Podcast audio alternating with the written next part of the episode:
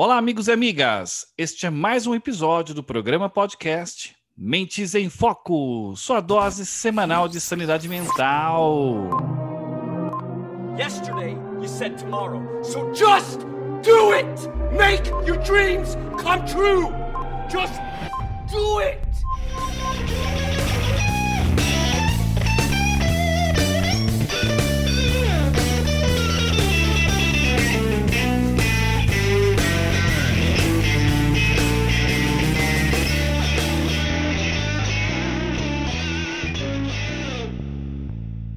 Stop giving up.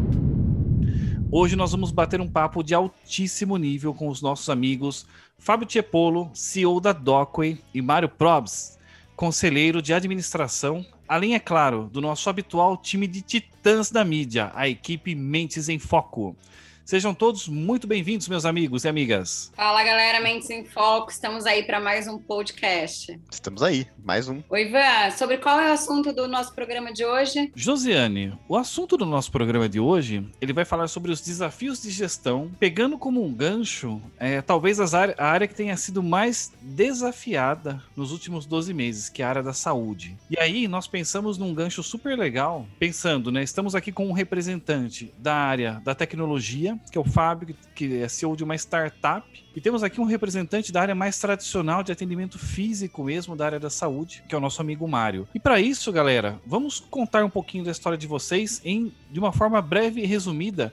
Quem é o Fábio? Quem é o Mário? Vamos começar por você, Fábio. Fala pra gente um pouquinho sobre quem é o Fábio Tiepolo. Bom, primeiro, Ivan, obrigado pelo convite. É um prazer estar aqui com vocês do, do programa Mentes em Foco. É, você sabe que a gente se conheceu aqui através da Perfix, né, meu? E a gente vem construindo um trabalho bem legal dentro da, dentro da Docway. Difícil ser rápido e compactar uma carreira de 20 e tantos anos na área de saúde, é, mas eu vou tentar ser. Então, meu primeiro contato com a área de saúde foi através de uma, de uma seguradora, o HSBC Seguro Saúde, foi comprado pela Sul América há talvez 20 e poucos anos atrás. É, logo do HSBC, eu fui para Johnson Johnson, fiquei 15 anos lá, ocupei diversas posições, finalizei é, na área de marketing da empresa, já cuidando de, cuidando de marketing e vendas, é, e aí decidi empreender é, tive um episódio, contando rapidamente, eu tive um episódio com minha filha e quando estava trocando a roupa dela para levá-la ao pronto-socorro, ela pergunta assim para mim, pai, se eu que tô doente, por que, que o médico não pode vir até aqui? E aí, é, eu tendo vários amigos médicos, liguei para um amigo médico é, conhecido e ela veio aqui na minha casa, fez atendimento da Beatriz, no quarto dela, na cama dela, sem nenhum risco de ir para um pronto atendimento lotado, trânsito, e a partir daí, essa essa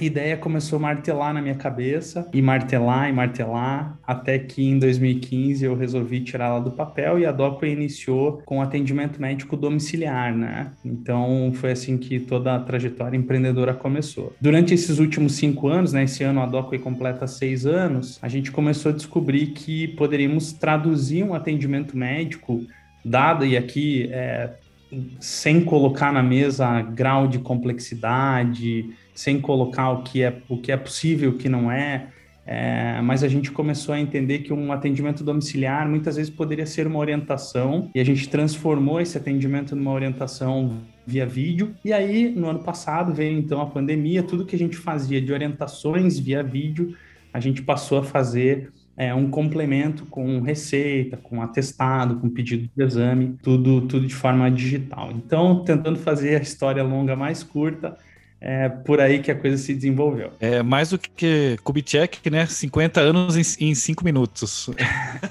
tipo isso. E olha só como as grandes ideias de negócio, elas não precisam de muita sofisticação para surgir, né? Quantos anos a Beatriz tinha quando ela deu esse insight fantástico? Quatro anos.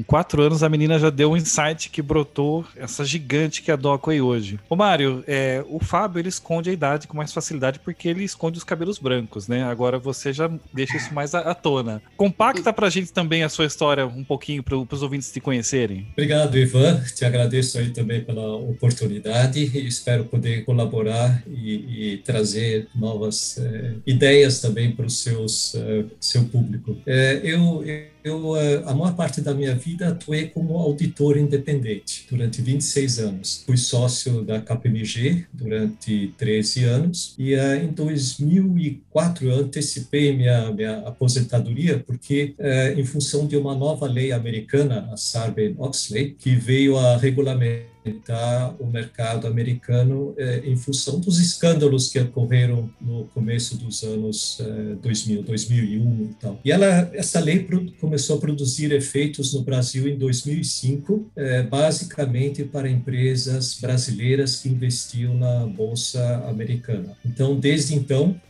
2005 é, até aqui, é, eu tenho atuado em conselhos, inicialmente primeiro em, em conselhos é, fiscais e comitê de auditoria de companhias abertas, ajudei a, a, a estruturar esses conselhos e esses comitês. É, até então, o Conselho Fiscal no Brasil é, já existia há muitos anos, mas não tinha nenhuma relevância. Isso hoje é completamente diferente. E, em paralelo, eu comecei também a atuar em conselhos de administração e conselhos fiscais de entidades sem fins lucrativos. E aí, no início, como muita coisa era nova, uma coisa é você atuar na gestão, outra coisa é atuar como conselheiro. conselheiro não deve pôr a mão na massa, é, ele, mas ele tem que ter a sua é, visão geral do negócio e, e, é o responsável pela estratégia. Ainda tinha uma certa dúvida, atuei então no setor de, de esportes, é, de educação, de prevenção ao abandono de crianças, e o que por mais tempo atuei foi na saúde e estou praticamente ainda até hoje ainda é, militando. E é, em conselho de hospitais, é, e cada uma dessas entidades tem uma característica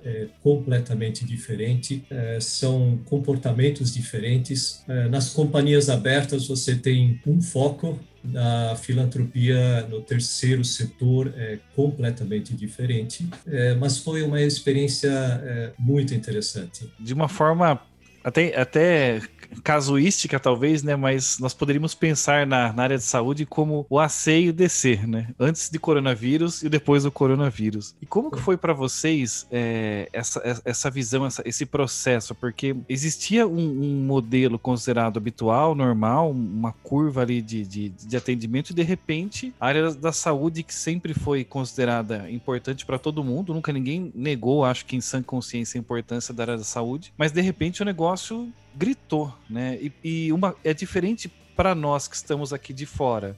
Somos é, usuários, somos assistidos por instituições da área de saúde, que temos uma expectativa de atendimento, e é, eu imagino que é muito diferente para vocês que estão dentro do, do olho do furacão ali, sentindo o, a, a, necessidade, a demanda. Na linha de frente, né, Ivan? Exatamente, na, exatamente, Jô.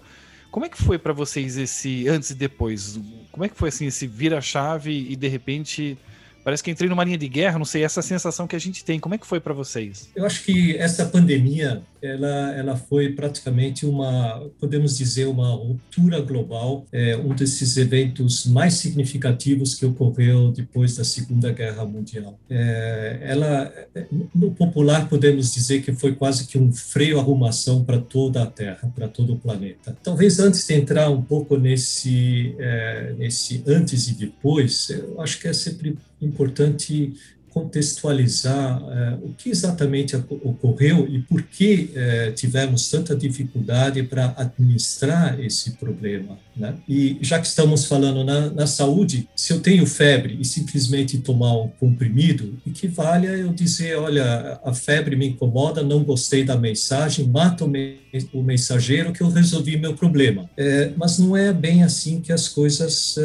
funcionam. Eu preciso entender por que, que eu tive essa febre? E, e assim eu posso uh, identificar uh, quais foram as causas e quais são, qual, qual seria um plano de ação uh, para combater essas causas. Tá? E as coisas começaram de uma forma não muito estruturadas. E aí me permita fazer uma pequena analogia entre um uh, desastre natural e, e, a pandemia. Num desastre natural, você tem aí um, um, um furacão, um terremoto, é, uma enchente, é, enfim, é, ele causa destruição localizada, imediata, né, e que dá para quantificar.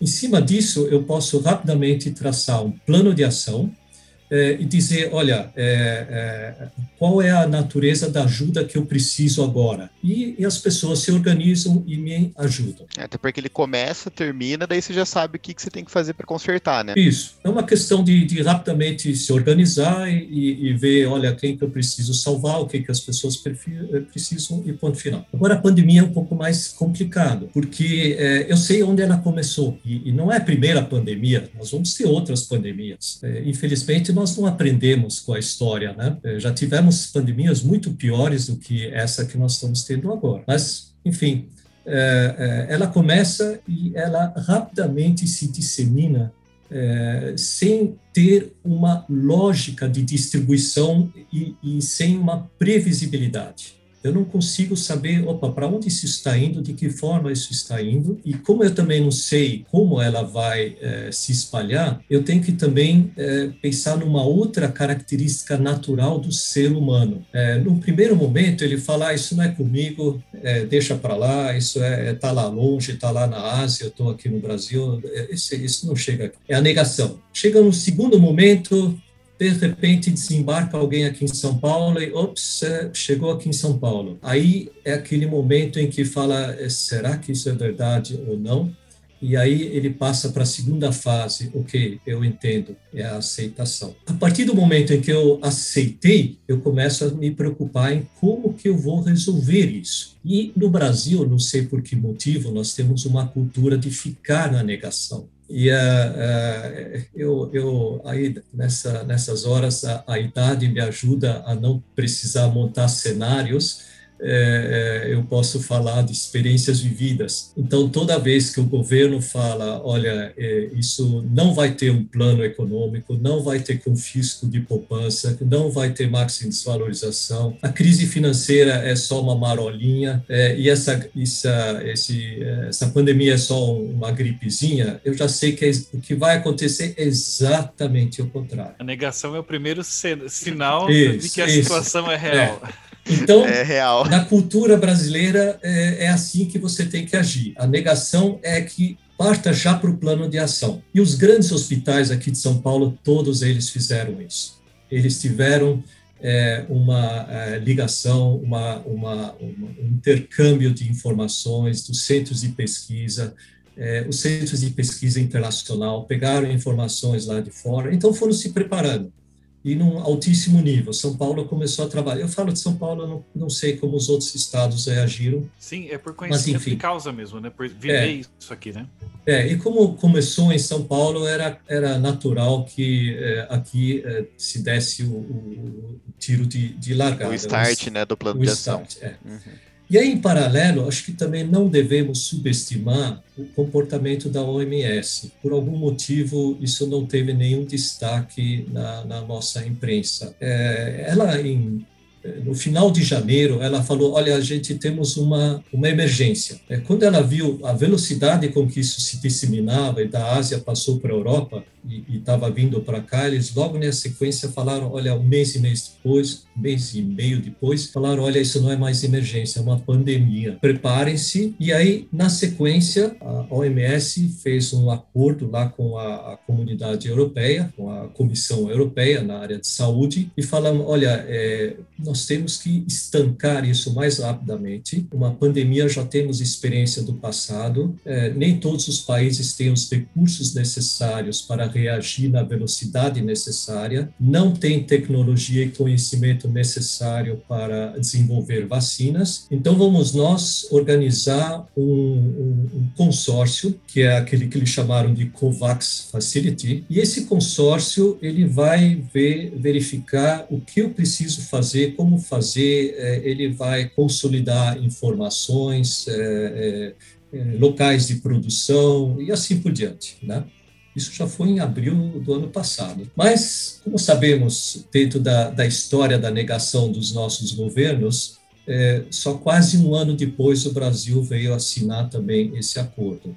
É, para assinar esse, sabe, para é, existe um acordo, existem regras, é, que você deve respeitar. Quem tem dinheiro vai entrar com, com investimento, quem não tem, países super pobres, é, vão de alguma forma é, ser é, beneficiados desse acordo, porque não adianta nada eu falar, eu aqui, é, é, rico independente, tenho os remédios à minha disposição, os melhores hospitais e estou tranquilo. Mas eu estou circulando na rua, nos ônibus, nos transportes, nos aviões, não importa onde, é, sempre tem alguém menos privilegiado ou que ainda não passou da fase de negação para aceitação. E aí, pronto, você se contamina. Essa, essas coisas fizeram com que os hospitais tivessem que se preparar rapidamente, e como não havia uma, uma digamos, uma é, estrutura, quer dizer, a estrutura organizada, o SUS, nós tínhamos muita experiência, com muita qualificação, com gente muito boa, mas o SUS ele é uma integração dos níveis federal, estadual e municipal. Então, é como uma grande orquestra, ela sabe como usar seus instrumentos, ela sabe é, tocar muitas músicas, mas precisa ter alguém que chega lá, gente, agora nós vamos tocar isso e vamos trabalhar dessa forma. E aí tivemos a impressão que o maestro sumiu. Hoje, é, as três elas não estão adequadamente é, articuladas, organizadas ou trabalhando de uma forma simultânea, correto, Mário? É, essa sincronia faltou. É... Eu achei interessante a sua fala com relação ao cenário, que existe hoje uma dificuldade, porque ao contrário de, por exemplo, uma tragédia como se fosse um tsunami, tem começo, meio e fim, os danos são claros, a extensão é clara e, e você tem condições de traçar um plano de ação. Já no caso de uma pandemia como essa que a gente enfrenta, você não tem esse cenário mais claro sobre o qual trabalhar para elaborar ou pensar em ações de uma forma de longo prazo, principalmente, eu imagino. Não sei, acho que é. talvez até por ignorância, né? Mas assim, será que nós não temos ainda ou nós não tínhamos? É, acho que um ponto importante, quando eu fiz aquela analogia entre um desastre natural e a pandemia, no desastre natural, eu parto rapidamente para um plano de ação e tenho facilmente é, é, listada quais são as minhas necessidades.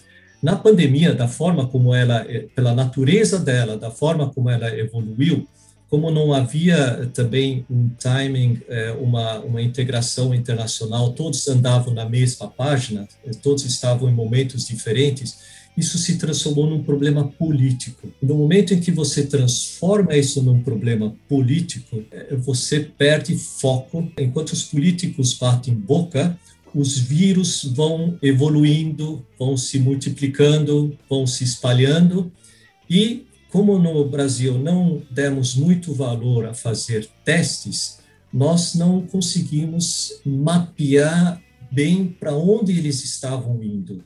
Né? E com que velocidade eles estavam indo. Eu acho interessante também que, ao contrário de um desastre natural, porque o desastre natural acontece localmente, talvez em um país, em uma parte do mundo específica que é afetada, e você tem vários agentes, várias nações que não foram afetadas e que teoricamente têm estrutura disponível, excedente para disponibilizar e ajudar aquele país ou aquela região do mundo que foi prejudicada ou, ou vítima da, do desastre natural. Exato. Agora, o, o, a pandemia não, ela afeta de forma global. Tá todo mundo ao mesmo tempo passando pelo mesmo problema. Eu queria chamar, puxar o Fábio um pouco para contribuir também com a gente nessa visão, assim, que ele tem um olhar também acho muito interessante, porque a Docway, ela traz a visão da telemedicina, inclusive, né? que é o atendimento que é um modelo que se tornou, acho que, essencial num cenário onde a gente tenta manter as pessoas com o maior grau de distanciamento social possível. E eu imagino que a demanda da Docker deve ter tido uma curva realmente, verdadeiramente exponencial, digna de qualquer startup exponencial, não é, Fábio? É, é mas eu tô aqui é, apreciando essa aula que o Mário está nos dando aqui e tentando, ao mesmo tempo, criar todos os paralelos necessários para esse contexto, né? Então, a gente, a gente viu exatamente é, vivendo na pele aqui, obviamente, o que o Mário colocou, né? Então, é, o primeiro momento negação e o segundo aceitação. No momento negação, é, eu acho que a gente teve uma, um ponto bacana para compartilhar. Como nós já estávamos pesquisando a telemedicina muito antes dela acontecer, então eu sempre brinco que a Docway não foi uma empresa oportunista na pandemia, né? E, e nada contra quem. Não, aqui não não estou fazendo nenhum juízo de valor, eu só estou dizendo o quanto foi importante o aprendizado de dois anos antes de pandemia. Nós já, nós já tínhamos uma relação com esse tipo de tecnologia. Então, o vídeo, a internet, né? Que, que nem todo mundo tem a mesma aptidão ali para se expor a um serviço novo, né? Então, nesse primeiro momento, a gente veio, veio sedimentando o nosso processo e da negação para aceitação foi muito rápido. Foi muito rápido. Então todo mundo não vai chegar, não vai chegar, não vai chegar. E quando ele chegou, as pessoas tiveram um, um momento de desespero, inclusive, onde praticamente todos os sintomas eram Covid.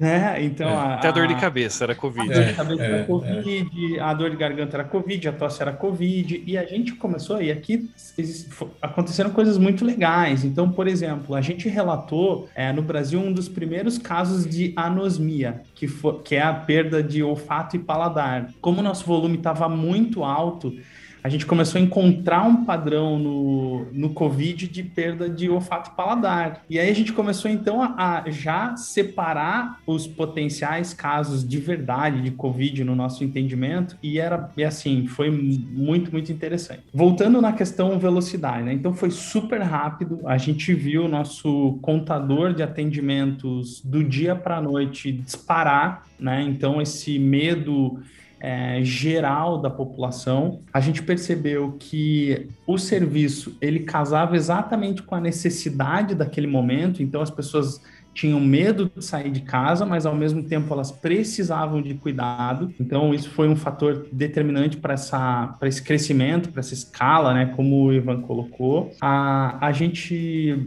é, a gente começou a perceber também que o avanço né, da, do Covid também bagunçou as estruturas das próprias empresas. Aqui eu estou me, me referindo a as operadoras de saúde, por exemplo, né, pouquíssimas tinham iniciativas de teleatendimento ou alguma experiência para isso. Então a gente serviu também de consultoria para essas empresas, né? Então como já, já, já, já fazíamos e estávamos fazendo para uma grande empresa, é, nós tínhamos um, um grande aprendizado é, nesse momento de troca com operadoras. Então, foi um momento que a gente também ofereceu serviço para novos clientes e isso projetou a gente sim para esse crescimento, para esse crescimento grande aí, né, que a gente teve ano passado e continua tendo esse ano. Como é que vocês veem a questão? Eu penso assim, um manual de escalabilidade, pensando nos gestores que estão nos ouvindo, que estão atentos à nossa conversa, porque o que vocês viveram é, na carne e o legal é que o ponto de vista de vocês é o ponto de vista de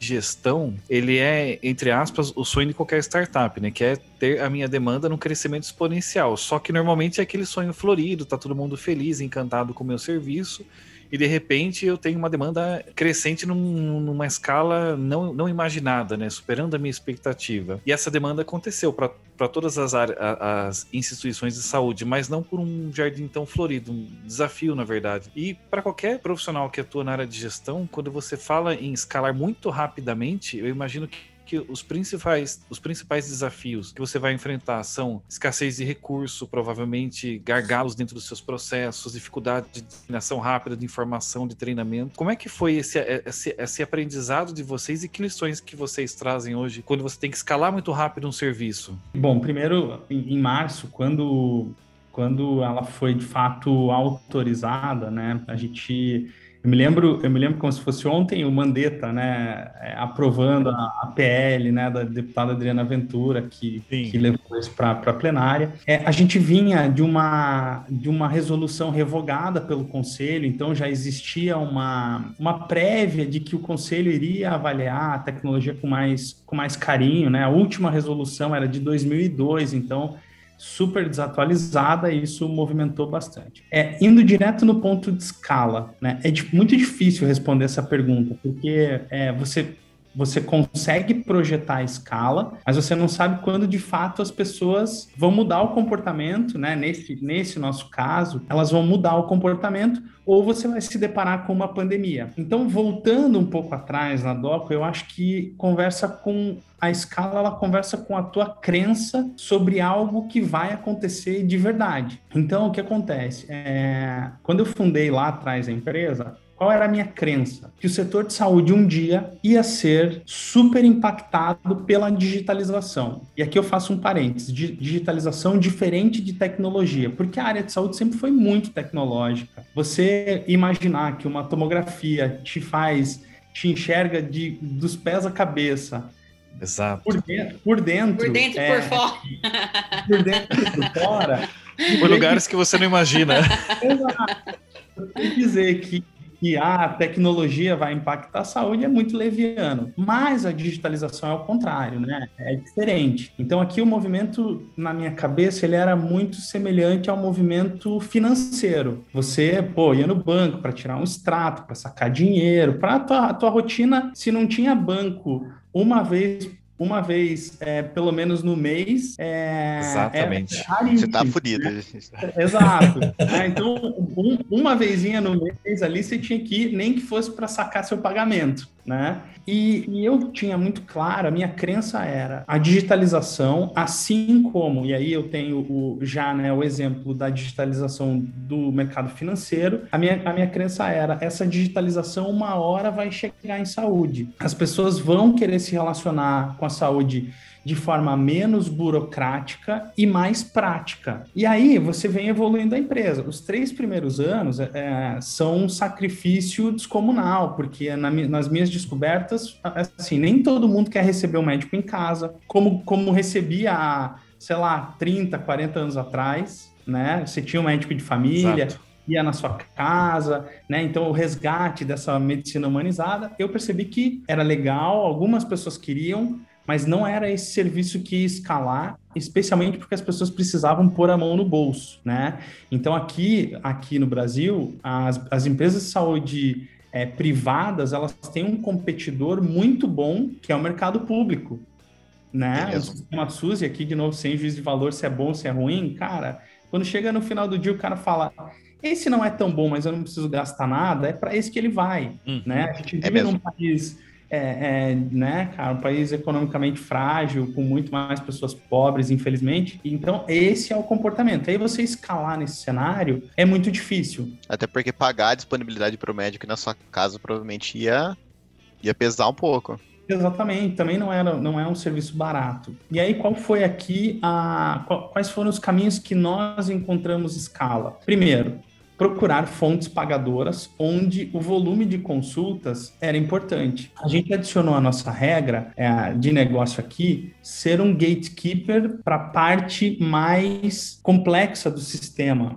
Né? Então, nem todo mundo que vai a um pronto-socorro precisa necessariamente estar lá. Então, a gente começou com uma atuação médicos em casa, sendo esse gatekeeper, até que a gente começou a compreender, como falei no início da nossa conversa, que essa consulta em casa poderia virar uma vídeo, né, uma, uma teleconsulta, naquele momento era uma, tele, uma teleorientação ou uma teletriagem, porque a gente, de fato, orientava o paciente a bater na porta certa do sistema, e aqui você traz uma economia grande para o sistema, o paciente, ele busca no Google, ele sempre acha que ele tem a pior coisa da, da, do resultado da pesquisa do Google dele, né? Então, pesquisei... Por, por mais que o Google invista em melhorar esse processo, ele ainda sempre te diagnostica com alguma coisa terrível, quase incurável. Né? exatamente. É, porque, na verdade, ele não te dá uma opção, né? Ele te dá várias. E quanto mais você pesquisa... Mais você acha a, que você tá... Pior fica. Exato, exato. E aí, é, o que acontece com esse paciente? Eu, eu, sempre dou um exemplo bem clássico. O paciente está com uma dor na região do tronco, ou é coração, ou é pulmão. Ou é amor. Ou, ou é amor, pode ser amor. É, pensa o leque de alternativas. Aí ele vai no gastro, né? Puta, aí o gastro diz que é o cardio, aí o cardio diz que é o pneumo. E aí, é, como a gente consegue ajudar, né? Descrevendo o paciente, a gente consegue colocar ele na melhor hipótese. É, isso já salva muito recurso do sistema de saúde. E aí a nossa, e aí assim a gente conseguiu é, dar uma escala maior. Agora, o que significa uma pandemia no meio disso, né? É a gente sair de mil atendimentos por mês para 100 mil atendimentos no mês. Minha nossa. 100, 100 vezes. Exato. Qual a parte boa? A parte boa é que a gente sabia claramente o que precisava ser feito para atender 100 mil pessoas. Tinha o processo Esse- estruturado. Exato. Então, a- o que a gente fez foi é, recolher o time para dentro de casa, combinar o jogo e a- nitidamente o que a gente precisava ali era capacitar médico, porque uma consulta por vídeo ela muda muito de uma consulta presencial e o médico não sabe disso. Então, o médico ele fala assim: não, eu consigo fazer uma consulta por vídeo. E quando a gente conta para ele quando é uma, como é uma consulta por vídeo, ele mesmo diz. É, muda bastante. E, e médicos que fizeram o primeiro atendimento por vídeo com a Docway me falam até hoje que a primeira consulta dele por vídeo lembrou ele a primeira consulta dele no presencial. Gente perdido, né? É uma coisa totalmente nova. É absolutamente novo. Então, o que a gente fez rapidamente foi elaborar um bom treinamento, porque a gente não poderia colocar um médico. Nem vou colocar qualificado, porque qualificado o médico é, mas sem dar o devido treinamento para ele, para que ele pudesse fazer, né? Até porque ele tá essa- lidando com pessoas, né? Então, assim, Exatamente. qualquer coisa já é. Pode significar um negócio mais Exato. pesado aí. Exa- exatamente. Então a gente tinha essa responsabilidade, treinou e capacitou os médicos de uma forma muito rápida para que esse volume pudesse entrar de forma tranquila dentro da empresa, os pacientes serem atendidos e a gente seguir ganhando escala, né? Porque a ideia era essa. Fábio, eu acho isso muito, muito interessante porque é, uma- um atendimento online, eu imagino que a carga de experiência que esse médico tem que ter de, de atendimentos presenciais ela é muito importante, porque ah, sendo uma interação fisicamente um pouco menor, a experiência adquirida ao longo de atendimentos diretos eu imagino que é muito relevante. É, pelo menos eu me lembro de ter participado de um evento em 2000, foi 2018, Jô? O Welcome Tomorrow? que nós, 19. 19? 2019, nós participamos de um evento Welcome Tomorrow, que é promovido pelo Flávio Tavares, foi muito interessante, que uma das áreas do evento era justamente a área médica, a área de medicina, e tinha várias atrações ali, várias demonstrações de grandes inovações é, no processo de atendimento, e um deles que era o pessoal do, do Hospital Albert Einstein que estava expondo ali, era justamente também a proposta de do que seria, eh, abre aspas aqui, futuro, eh, que é dentro da telemedicina e a questão, pelo menos que eles colocavam lá, importância de médicos que já tinham, antes do cara poder fazer um atendimento online, ele tinha que conhecer muito bem o que é o presencial, para ele ter uma vivência, né, uma, uma experiência, reconhecer de uma forma mais fácil, talvez, não sei se a palavra é essa, determinados sintomas, determinados quadros, para saber quando é hora de mandar para o presencial mesmo e, quan- e quando ele pode resolver é, através da, da videoconferência. O que era futuro, né, Ivan, acelerou e o negócio era super, futuro, tipo, super. quando você fala, é, e não deixou de ser futuro, mas quando fala em futuro, você imagina que é para alguns anos e 2025, aí foi 2030, pro né? dia seguinte, foi pro, pro próximo ano. Mas vocês sabem que, assim, eu tô ouvindo, né, aqui, e, e o Mário falou um pouquinho sobre a questão de que a gente já enfrentou outras pandemias e que a gente vai enfrentar outras ainda virão. E o próprio Walter Longo, ele tem algumas palestras, enfim, algumas coisas. Ele recorrentemente traz a questão de que a visão dele é que a gente deveria de ter aí a quarta força, né? Porque a gente tem o exército, tem a marinha, tem a aeronáutica e a gente não, assim, não que não vá acontecer, mas a questão de a gente entrar num processo de guerra, é, talvez a gente já esteja muito mais preparado, ou já tenha um cenário, mas a gente não tem é, ainda essa questão da pandemia tão estabelecida, né? Então, e aí ele diz que o nosso, que, a, que no, na visão dele, a quarta força é um cenário ideal, porque cada vez mais a gente vai ter pandemias aí a ser enfrentadas. E eu queria ouvir um pouquinho, se o Mário puder falar um pouquinho sobre a opinião dele sobre em relação a isso. É, a grande ruptura dessa que a, a pandemia trouxe foi antecipar em muitos anos o que nós projetávamos para o futuro. E muitos médicos com grande experiência e, e hoje talvez médicos de referência, eh, provavelmente vêm da minha geração, ou seja, quando não, não, não existiam computadores, celulares, internet, nada. E quando o tempo era previsível, tudo era mais previsível. E o ser humano gosta de previsibilidade, Gosta. e quando ele corre riscos, é, é, eu estou disposto a correr riscos desde que você não mexa no meu conforto que eu já conquistei até aqui. Então, nas empresas também se raciocina assim. É, eu preciso trazer um resultado que não desaponte ninguém, mas hoje é, eu não tenho mais opção, eu tenho que trabalhar na inovação. E aí vem uma enorme confusão quando se fala em transformação digital. Muitos ainda acreditam que isso é uma automação de processos. Não tem nada a ver é completamente diferente. A abordagem é diferente. Então, é, aqueles processos tradicionais que, o, que o, o, sistema de saúde tem não vão mais funcionar. Então, percebemos que de uma hora para outra, é, os hospitais é, foram invadidos, eu diria assim, por pessoas que falavam, puxa, será que eu tenho o coronavírus? É, eu estou com uma dor de cabeça, eu estou com uma febre, eu estou com, com coriza, é, e todos corriam para o hospital. Eu falei, pelo amor de Deus, não vem aqui, porque aí o, o, risco de contágio é maior ainda, e se você não só tinha um, um mero resfriado, você pode contratar isso. E foi nesse processo em que falou, poxa, que ferramentas eu tenho para é, administrar a agonia, o desespero dessas pessoas é, e, e, e, quebrar uma resistência dos médicos com relação ao que é telemedicina. No momento em que aprovaram isso, eles permitiram uh, empresas como você, Fábio, a Docway, desenvolver legalmente eh, processos e, e, plataformas, junto, inclusive, com as, eh, os hospitais, com, com, com, as organizações de, de, saúde. Porque eles perceberam que é melhor eu manter o paciente em casa, eh, fazer um primeiro diagnóstico com ele em casa, assim, ele está seguro, eu estou seguro, e ele é, fica é, mais, é, muito mais tranquilo e não tem ainda os custos de transporte, a, a, chateação de agendamentos e depois ter que ficar esperando numa sala de, de, uma recepção, de um consultório, assim por diante. Mas essa mudança não é apenas tecnologia, não é apenas ter um cheque em branco aqui, olha, toma aqui, você pode investir. Você tem que reeducar a organização você tem que começar a mudar o tom no topo da organização, de cima para baixo. E como você faz isso? Então, hoje temos muitas discussões em paralelo. Se eu puder fazer um parênteses aqui, Ivan, com governança, né? Que é claro, é você manda. Onde nós nos conhecemos. É, é interessante é uh, o assunto diversidade nos conselhos, né? E, e, no passado, quando eu comecei a atuar em conselhos, era, eram só homens é, que se encontravam, e normalmente aqui no Brasil eram só homens brancos, com mesmo com uma idade é, semelhante, formação semelhante e com foco em finanças, né?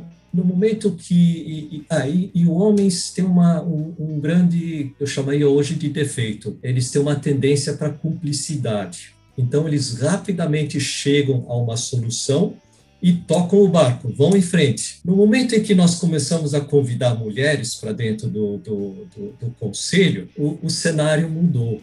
É, elas são muito mais questionadoras, elas têm uma visão muito mais holística do problema. A última coisa que você vai conseguir é consenso entre mulheres. Acho que ninguém compete mais entre elas, desculpe, Josiane, né? mas do que elas mesmas. Se você quiser é, uma competição realmente para valer, põe as mulheres juntas trabalhando. Os homens rapidamente vão chegar num acordo e falar, chega, chega olha, vamos, vamos fazer assim tal, está resolvido. Né? Elas não, elas vão levar à exaustão essa discussão. Esse comportamento fez com que os conselhos também mudassem a sua forma de atuar, começassem a falar, opa, eu não posso discutir todos esses assuntos aqui na plenária, eu preciso criar comitês, esses comitês começaram então a se preocupar com novas tecnologias é, e começaram a perceber, ops, eu preciso trazer alguém de fora que me explique exatamente o que, que é a diferença entre é, uma plataforma, é, uma, uma, uma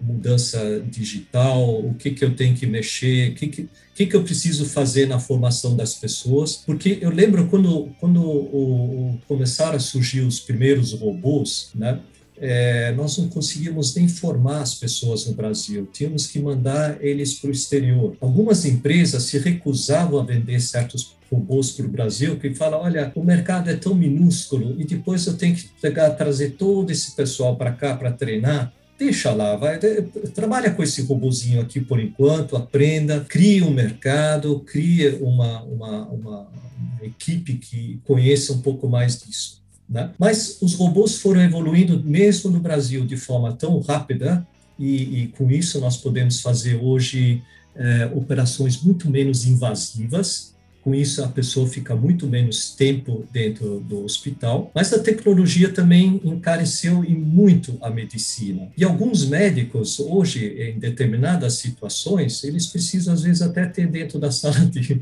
de, de cirurgia, ou, da UTI, um, um, um engenheiro é, é, que ajude a, a monitorar uh, o equipamento, né? E, e a, a, precisão aumentou muito, o nível de risco baixou muito, mas é, é uma é uma mudança de, de, de comportamento. Então eu falei, é, a diversidade é, foi um dos pontos que ajudou a acelerar também a, a, a mudança na forma de discutir, na, na aceitar alterações e um foco melhor no cliente. É, antes, é, você tinha lá o seu produto e organizava a fila, né? É, hoje não é mais bem assim. É, eu preciso conquistar o cliente e preciso de alguma forma fidelizar ele e, e, uh, e ele precisa uh, ter uma certa digamos uh, tranquilidade uma certa um certo conforto de que opa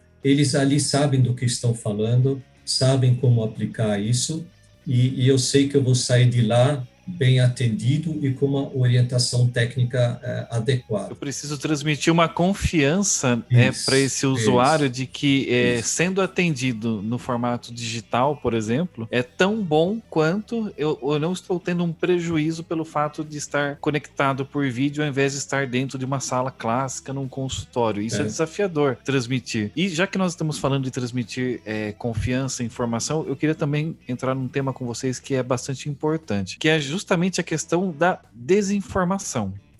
É, uhum. nós temos visto é, uma disseminação explosiva in, muito intensa de dados e pseudodados e noticiário fake news, sobre né? fake news, news o fato é que tem tanta informação misturada, é uma alquimia de ideias tão maluca, é que a gente chega ao ponto de ver é, memes, né, como aqueles que surgem do um tempo atrás circulava aquela fotinha que ó, é, consuma esses alimentos porque eles matam o coronavírus, porque eles têm um pH diferente e eu vi lá um pH do abacate de 17, acho, e eu falei, nossa, é. se, o pH, se o abacate tem um pH de 17, ele mata não só o coronavírus, mas toda forma de vida na Terra, né? Porque eu acho que a pessoa que fez isso nem sabe sabe que é uma escala logarítmica, enfim. A vacina vai transformar você em jacaré. Então, e como é que vocês veem essa questão da, da, da, informação e desinformação, o excesso, o erro, o acerto? Como é que, e como é que isso afeta para vocês que estão ali na linha de frente? Porque afinal de contas tem uma pergunta que parece que ninguém ainda respondeu de forma convincente. É uma gripezinha ou é um câncer, né? O, qual, em qual nível eu classifico? Ou não é nenhum dos dois, do né, Ivan? Ou não é Exato. nenhum dos dois. Tem um outro cenário. Exatamente. Eu só queria fazer antes um parênteses é, sobre sua, é, o seu a, a Dockway, né? Eu imagino que devem ter surgido também em paralelo muitas outras é, novas concorrências se desenvolvendo o mesmo produto. E aqui agora eu preciso te confessar também uma outra coisa. Hoje eu estou muito mais envolvido direto em, em parcerias público-privadas e, e, uh, e, particularmente aqui com, com a Prefeitura de Santos, onde temos mais experiência. Infelizmente, eh, são pessoas de altíssimo nível técnico e, e mesmo considerando todo, eh, digamos, essa, essa confusão de informação, é, eles souberam é, criar um, um comitê é, da, do qual nós participamos de, de, altíssimo nível, e é, nós administrávamos não só um hospital, como um outro de campanha, como também um ambulatório, que é uma referência também para o Brasil. E esse ambulatório, por causa da pandemia, teve que parar o seu atendimento, porque não podia permitir a, a, a presença de todas as pessoas lá dentro e ter um número enorme de, de especialidades que eles atendem. Desenvolvemos uma outra plataforma também para é, agendamentos e é, atendimentos é, exclusivos e para principalmente para pessoas de origem um pouco mais humilde, sem muita familiaridade com parte técnica. E pelo que eu sei, está funcionando super bem. Então, o setor público tem uma tendência de replicar isso depois para outros estados, porque nós vimos que já governadores do norte vieram aqui para São Paulo para ver, poxa, o que, que eu preciso fazer? A primeira coisa é você precisa ter mais UTIs, né, gente? Mas, enfim, essa é outra. Voltando então à, à sua questão, né, do, dos fake news.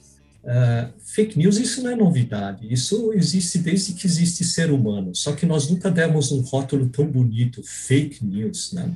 É, no passado... Nunca teve uma expressão inglesa, né? É, é, ficou mais bacana, ficou mais, é, impressiona mais. Mas é, informações falsas, informações é, é, é, manipuladas, isso sempre existiu na humanidade e sempre vai existir, nunca, é nunca vai mudar. Né? O que ajuda a combater isso é um bom ensino e transparência. Não temos nenhum nem outro. É, e o, o, nesse caso, lembra Isso que eu falei. que... Não temos nenhum nem outro.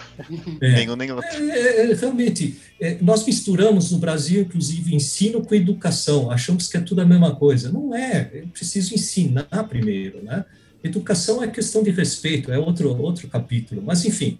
É, então, ah, no passado, o poder sempre estava na mão daquele que tinha acesso, primeiro acesso à informação privilegiada. E aí ele sabia, inclusive, como eh, administrar e tirar proveito próprio, né? Exato. Ah, ah, lá nos primórdios da nossa história, eh, eles manipulavam resultados de guerras ou eh, administravam em que momento você deve invadir quem e assim por diante. Hoje é tudo um pouco mais sofisticado, porque o nível de transparência já é um pouco mais elevado e você tem tecnologias que não existiam é, naquela época. Né? Então, como tudo se transformou num problema político, como eu falei no início, isso começou a estimular a divulgação de informações de acordo com interesses de certos grupos e de acordo com a conveniência de determinadas, eh, digamos, interesses financeiros também. Né? Eleições, lembra que eh, nós eh, tivemos uma, prefeitos né, no, no, no, no, ano anterior, eles estavam praticamente começando quando veio a pandemia, eles tinham que se estruturar rapidamente e, e tinham que encarar logo um, uma, um problema tão grande de que ninguém tinha é, habilidade suficiente e organização preparada para atender. E, e, de outro lado, já vamos ter outra eleição no ano que vem que mexe com todos os governadores, é, é, senador, quer dizer, todos não, mas senadores, deputados federais e presidente. As pessoas começam a desconfiar, elas não confiam primeiro nas instituições. Aqui no Brasil, pelo menos, nós podemos dizer: eu não confio nas instituições. Eu já falei desde o início como quando o governo diz uma coisa, eu me preparo para uma outra. Eu não confio no judiciário, não confio na polícia, não confio é, nos políticos e assim por diante. Então, o que, que eu faço para me informar? E aí, é, como você também desconfia dos líderes, tem um artigo muito interessante daquele filósofo é, israelense, do Yuval Harari. ele escreveu sobre que na batalha contra o coronavírus, é, faltam líderes à humanidade. Eu recomendo a leitura disso, porque fala sobre as diversas pandemias e, e o que nós mais sentimos no mundo todo é um, uma pessoa que nos ajudasse a coordenar isso. Os americanos assumiam naturalmente esse papel no passado, mas depois que eles brigaram com a OMS, é, a OMS perdeu é, a sua visibilidade, não perdeu sua importância, mas a visibilidade. E aqui a imprensa não, não deu esse, esse suporte técnico, porque quando você transforma o assunto em política, o debate que interessa, não interessa o resultado, interessa, interessa a polêmica. E o sujeito, a pessoa, nós, eh, indivíduos, ficamos meio perdidos. Com quem eu converso? Quem eu uso como referência? E aí eu tenho uma, uma tendência de ouvir pessoas que têm uma certa, digamos, identificação com o meu pensamento, que falam mais ou menos, falam o meu idioma, né? É, ah, eu, eu, penso assim, então há um consenso, então eu estou dentro de um grupo é, que também pensa assim, então isso acho que é uma, uma nova verdade. É, só que a maioria da população está totalmente perdida, né? Não faz nem ideia para quem olhar. Pois é. E, e, então, essa, essa desinformação foi também super prejudicial, porque, é, como não havia, como eu falei no início, aquele maestro para ajudar a coordenar na distribuição de verbas, equipamentos, testes e assim por diante. Aí você tinha governadores que tinham que é, administrar regiões que tinham problemas diferenciados. Você está dentro do Rio de Janeiro, na cidade do Rio de Janeiro, ou na cidade de São Paulo, é uma coisa. Você está lá é, na Baixada Fluminense, é, ou está em certas regiões no interior de São Paulo, é outra situação. Não dá para criar um plano uniforme para todos. E aí você falar, ah, eu vou fazer. É, é, nas pandemias passadas, sempre havia, basicamente, eram três soluções, né? Lavar bem as mãos, que acreditem se quiser, é, é uma coisa muito difícil nesse país, inclusive nos hospitais. É, você tem que fazer campanhas constantemente com enfermeiros e médicos. Depois você tem o uso de máscaras e o distanciamento social. A máscara alguém tem que te fornecer. Para lavar as mãos, alguém tem que ter a infraestrutura para você também ter, a, ter água. Certo. Né? É, e o distanciamento social? É, nós não temos, para a grande massa do, do, do, do, povo, não temos nenhum dos três. Aí começa a se falar em lockdown. Até o povo entender, não, do que, que você está falando, o que, que é lockdown, né? É, é, é, e depois você não sincronizar lockdown, né? O, o, trancar as pessoas em casa com uma, uma, uma ajuda financeira, né? As duas coisas vêm em momentos diferentes, é que nem se dá um tiro depois que a caça já foi embora. Não serve para nada, né? E, e, e, como, como fazer isso? Olha, eu volto a dizer, você precisa investir no ensino, tem que trazer transparência. Por exemplo, os jornalistas gostavam muito de informar sobre o nível de percentual de utilização das UTIs. Então, nós, quando percebemos isso, porque os hospitais sabem muito bem, principalmente os hospitais mais bem estruturados, eles têm uma grande agilidade em mudar é, outros quartos é, não espe é, específicos para é, ambientes de alta contaminação, e então o número, a base muda constantemente. Então, como eu deixei de fazer é, operações eletivas, aquelas que poderiam ser postergadas, eu transformei alguns outros leitos em UTIs, e aí eu preciso pessoal especializado, eu preciso ter equipamento especializado, e, e a UTI ideal é aquela que também tem pressão negativa, né? É, ué, o que, que é isso?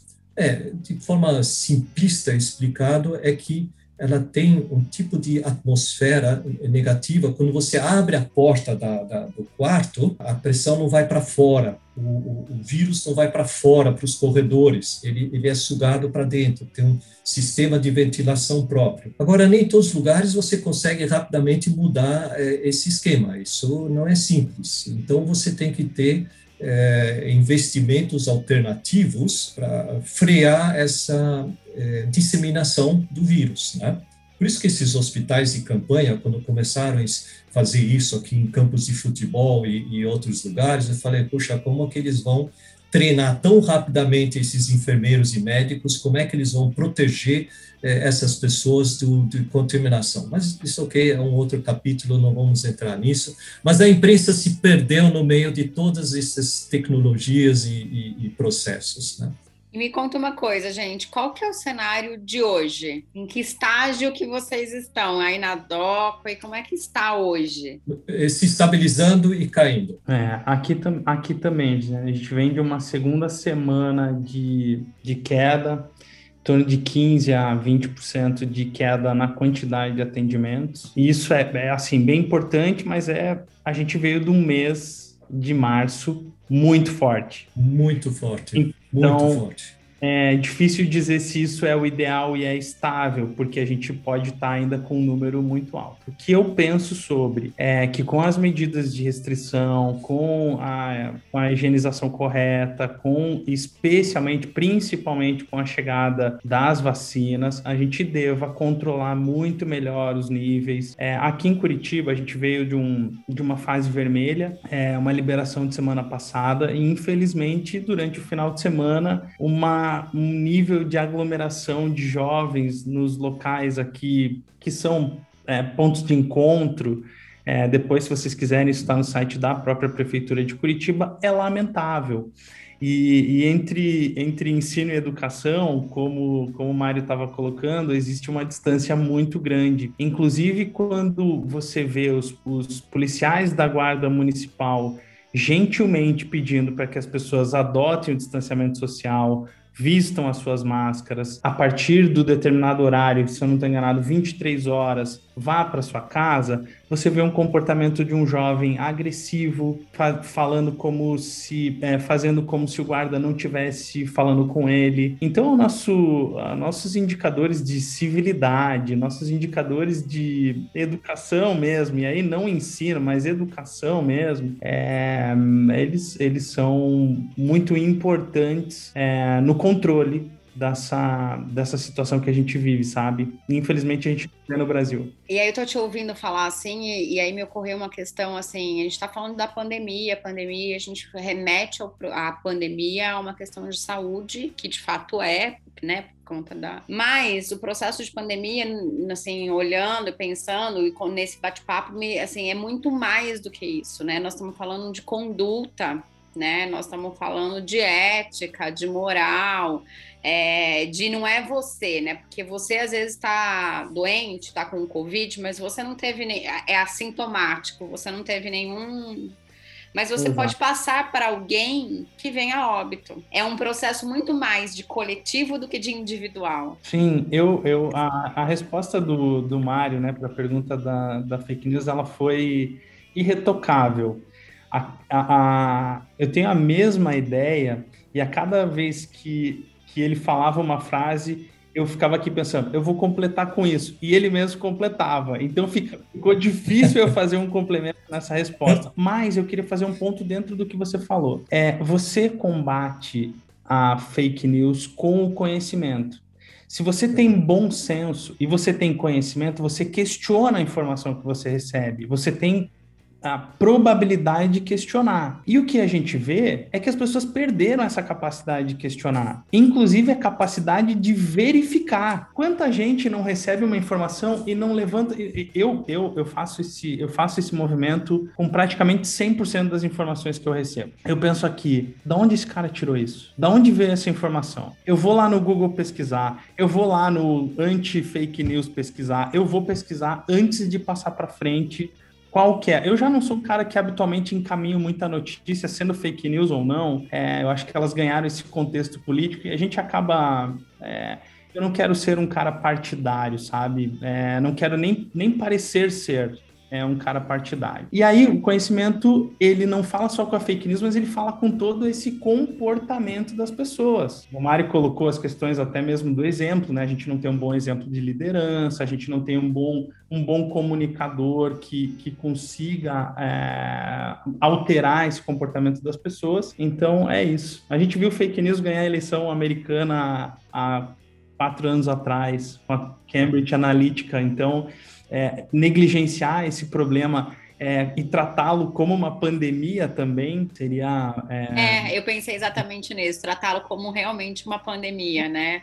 É uma segunda pandemia. E olha só, você que está aí fascinado com a eloquência dos nossos entrevistados, mantenha contato semanal com mentes brilhantes como estas, se inscrevendo e compartilhando o nosso canal em suas redes sociais. Combata a desinformação divulgando iniciativas sérias que trazem conteúdo de qualidade para o público. E, gente, já que nós estamos falando de saúde, como está a saúde do profissional de saúde? Seja ele, e quando eu digo profissional de saúde, é todo mundo que está na linha de frente seja o médico, o gestor, o faxineiro, o atendente, o enfermeiro, como é que vocês veem hoje a saúde das equipes? Porque já são aí 12 meses de uma demanda insana. Olha, eu, eu, eu vou tomar a palavra aqui, vou, vou colocar um pouquinho do, do que eu penso e vou emendar todos esses temas que a gente trouxe. Eu não sei se o Ivan fez isso de propósito, mas ele colocou uma linha de raciocínio muito, muito, muito, muito interessante. Obrigado, Você foi imagina... intencional. Anos de estudo, né, Ivan? Tem muito estudo, né? É, muito estudo no assunto. Conhecendo o Ivan e sabendo que ele não dá ponto sem nó, eu tendo a acreditar nele. Mas tem umas caras aqui que estão te denunciando. é, tentando. Não, e, e assim, é, eu acho que foi, foi bastante interessante, porque se a gente encontrar um ponto em comum em todas as respostas, eu fico ah, nós somos da saúde, né? Eu me considero um empreendedor na área de saúde. E, e quando a gente cresce, eu sempre digo, eu não sei se tive a oportunidade de dizer isso para o Ivan, mas digo isso para vocês, é, a gente quando vê a empresa crescendo dentro de um contexto desse, é muito difícil a gente comemorar. É, é muito difícil a gente a gente olhar o número de forma positiva. Então, é, eu passo a pensar que eu estou contribuindo com o sistema de saúde através né, da DOCOI e acho que grandes empresas adotam esse comportamento. O que eu quero dizer com isso? É que Imagina um médico que está fazendo 24 horas de plantão, está vendo gente é, na porta do seu pronto-socorro é, vir a óbito, está tendo que entubar uma quantidade muito grande de gente, está super estressado, né? Está super esgotado fisicamente. Olhar todo esse comportamento que a gente vê, como esse que eu descrevi aqui em Curitiba nesse último final de semana. Então, uh, eu acho que antes do esgotamento físico e mental que a gente vê do profissional, uh, eu acho que falta esse respeito das pessoas com essas pessoas que estão à frente da doença, estão à frente do combate à, à doença. Então então, é, é, isso que eu, é isso que eu penso, tentando ser aqui o mais objetivo. Forma resumida, nós estamos falando de saúde mental. O fato é que, de, de tempos em tempos, as pessoas realmente precisam de um chacoalhão para acordar e sair do seu comodismo é ali que surgem as inovações. Como eu falei, essa,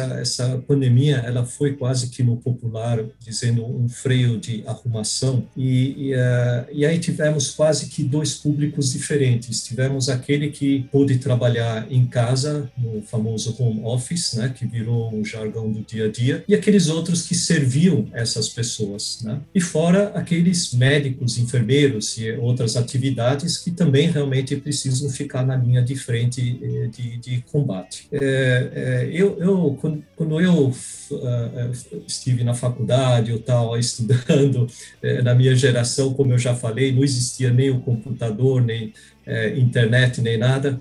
Então, para forçar os jovens a se planejarem, a se organizarem direito, é, eu sempre ouvia: olha, o dia tem 24 horas, são 8 horas de trabalho, 8 horas de lazer e 8 horas de descanso. Organize-se. Vocês conseguem imaginar eu falar isso hoje em dia para qualquer pessoa, não importa se é executivo ou não, eles confinados em ambientes que perceberam que não é, não são adequados, com os filhos é, o companheiro ou companheira tentando também cada um é, ter o seu computador, o seu ambiente e seu horário de trabalho. Então isso teve um impacto muito forte é, no comportamento das pessoas. E as empresas tiveram que, então, reavaliar, e estão ainda nesse processo, isso está longe de se de terminar, é, o que, que eu faço para amenizar essa pressão é, sobre essas pessoas que estão trabalhando de forma remota. E tanto que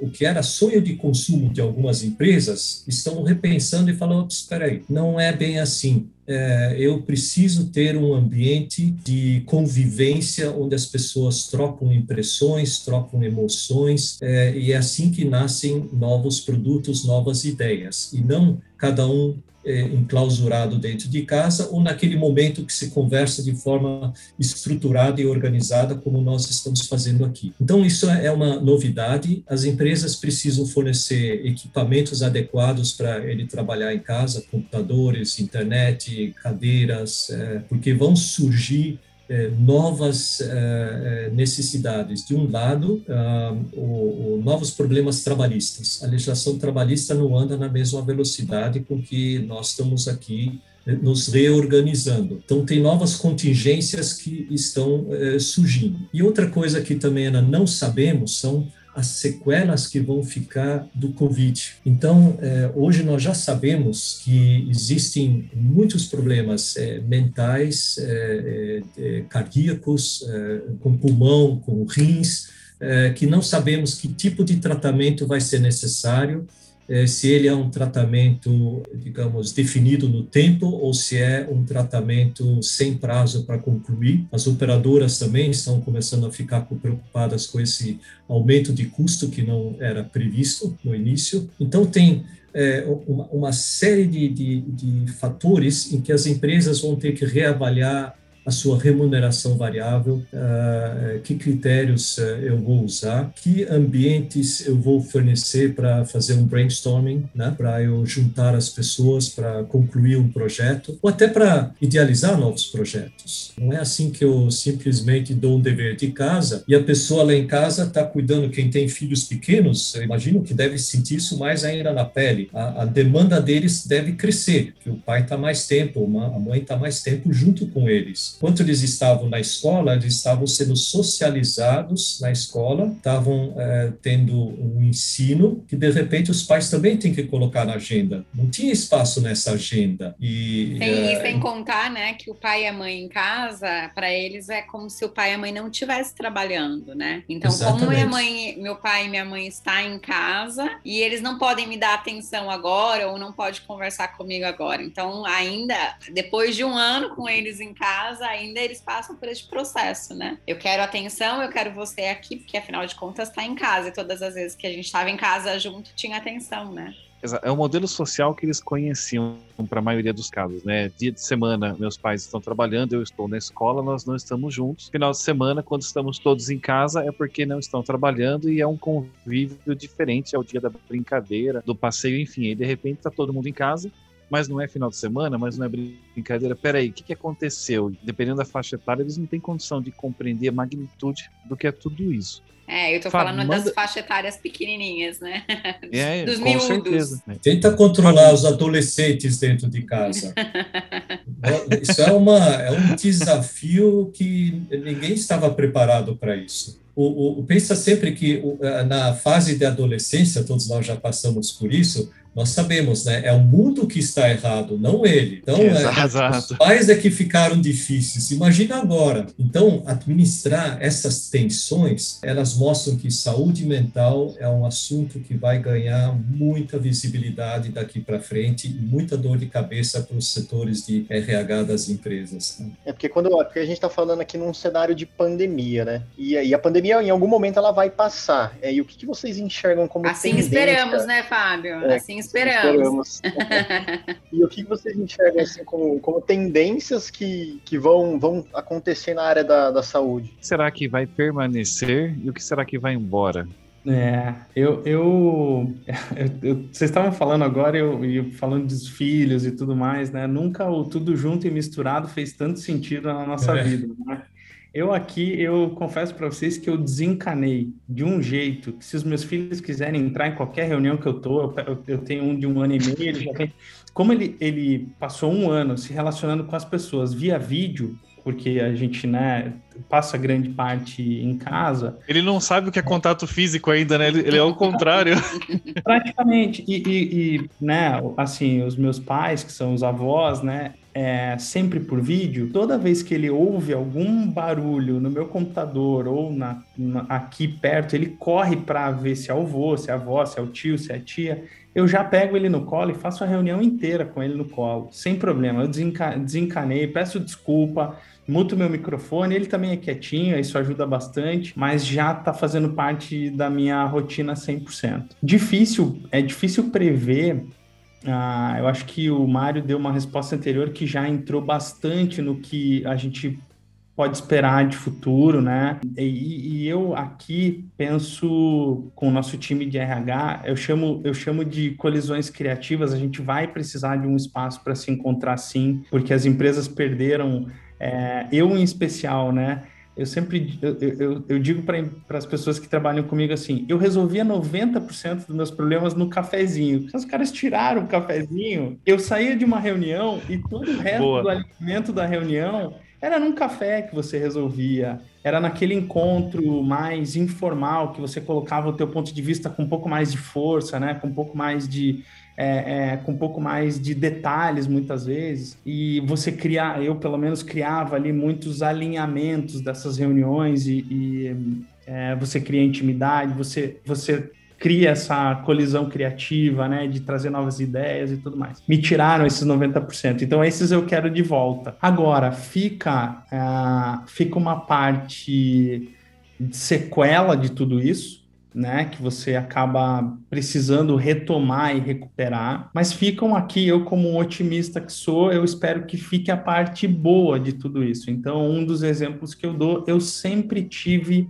home office na minha vida Sempre tive. Sempre estimulei a empresa a fazer o seu home office, porque no meu caso é quando eu consigo me concentrar sem nenhuma interrupção e de fato eu consigo produzir o que eu preciso produzir. Não adianta você fazer uma reunião bonita se você não traduz isso é, em iniciativas, em estratégias, distribuindo as ações que né, é, que essa estratégia te deu. A, a, e eu sempre consegui produzir muito no meu home office. Então, são práticas que eu vou, de fato, continuar estimulando dentro da empresa. É, por outro lado, eu também vivi, antes da pandemia, muito longe da minha família. Né? Porque eu sou de Curitiba, mas a Docway fica em São Paulo, então a minha rotina era de dar tchau na segunda-feira de manhã e de dar querida cheguei na quinta-feira à noite ou na sexta-feira. Então isso me aproximou muito da minha família, né? E eu estou tentando desse momento fazer com que ele perdure é, de uma forma a, a, continuar com as responsabilidades que eu tenho liderando a empresa, né? Hoje é, com muito mais gente tem 70% da empresa que eu não conheço pessoalmente, então a gente contratou praticamente 70, 60 ou 70 pessoas é, e eu ainda não as conheço pessoalmente. Então isso, um, isso muda muito a dinâmica é, da empresa. Eu quero preservar coisas que são legais, são legais para as pessoas, né? especialmente para as pessoas que trabalham na Docway, e de, de certa forma é, atenuar todas essas sequelas que a pandemia é, traz, né? Então. Tem uma, se tem uma coisa que eu tirei daqui que é certeza, igual o Mário falou, quanto mais eu escuto o pessoal falar que tudo vai voltar ao normal, mais certeza eu tenho que não vai. Não vai. não, eu, eu, eu vou te falar uma coisa que dessa nossa, desse nosso papo aqui, o Mário falou e eu concordo muito com ele. Ele usou o, o, a expressão freio de arrumação. O que, que eu entendo como freio de arrumação? É, um, é a oportunidade que a gente tem de revisitar comportamentos e hábitos da nossa vida que não fazem o menor sentido. Porque a gente entra numa corrida dos ratos, né?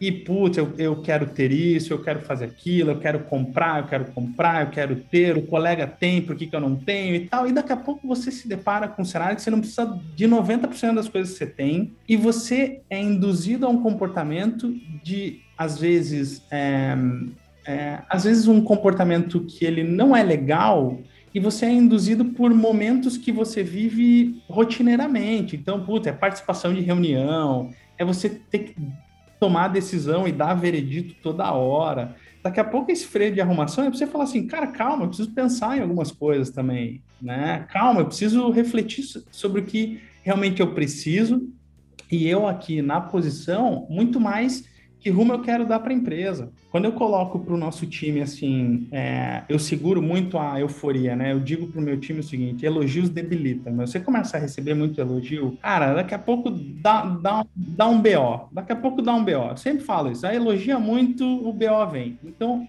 é, eu acho que elogios eles funcionam é, no momento certo e na dose certa. E aí, o que eu quero dizer com isso? É, esse freio de arrumação, ele também serve para você revisitar o seu propósito, entender que você está é, é, tá construindo um produto ou uma empresa que não só te traz o fruto financeiro, que ele perde demais sentido no meio de uma pandemia, porque é, se morrer amanhã, acabou, né?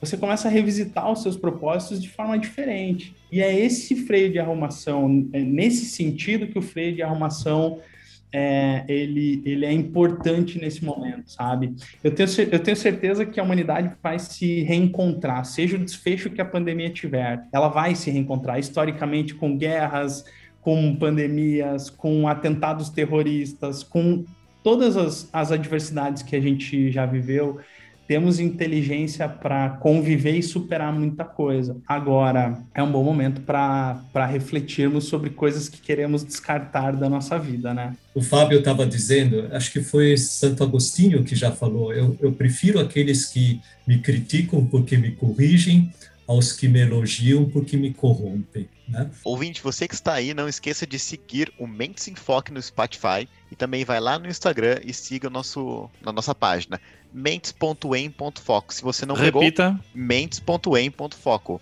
Repita. Mentes.em.foco. Ah, achei que não ia repetir.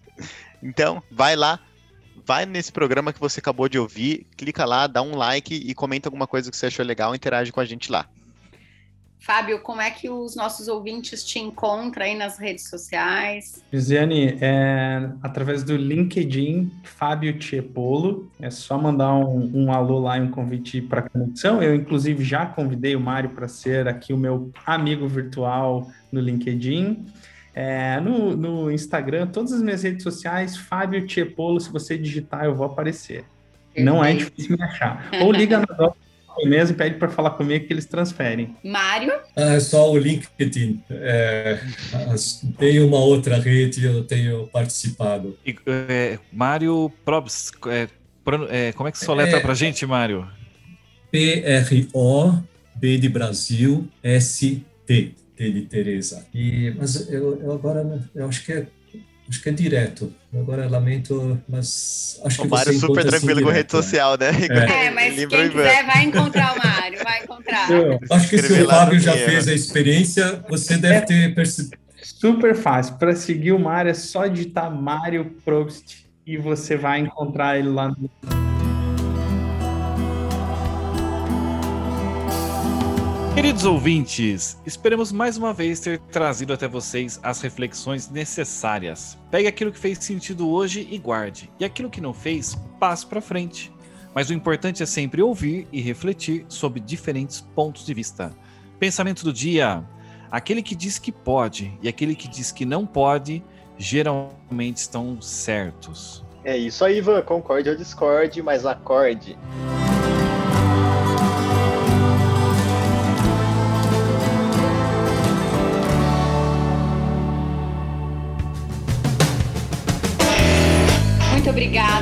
Fábio. Muito obrigada, Mário. Foi incrível o nosso bate-papo. É... Fantástico mesmo. Fantástico. Altíssimo nível. É. Nós já ficamos aqui mais do que havíamos prometido, mas assim, com certeza eu gostaria de repetir essa conversa com vocês em outras vezes. Então, valeu muito a pena. Muito obrigada, muito obrigada mesmo. E tchau, até o nosso próximo episódio. Toda segunda-feira é dia de podcast Mentes em Foco.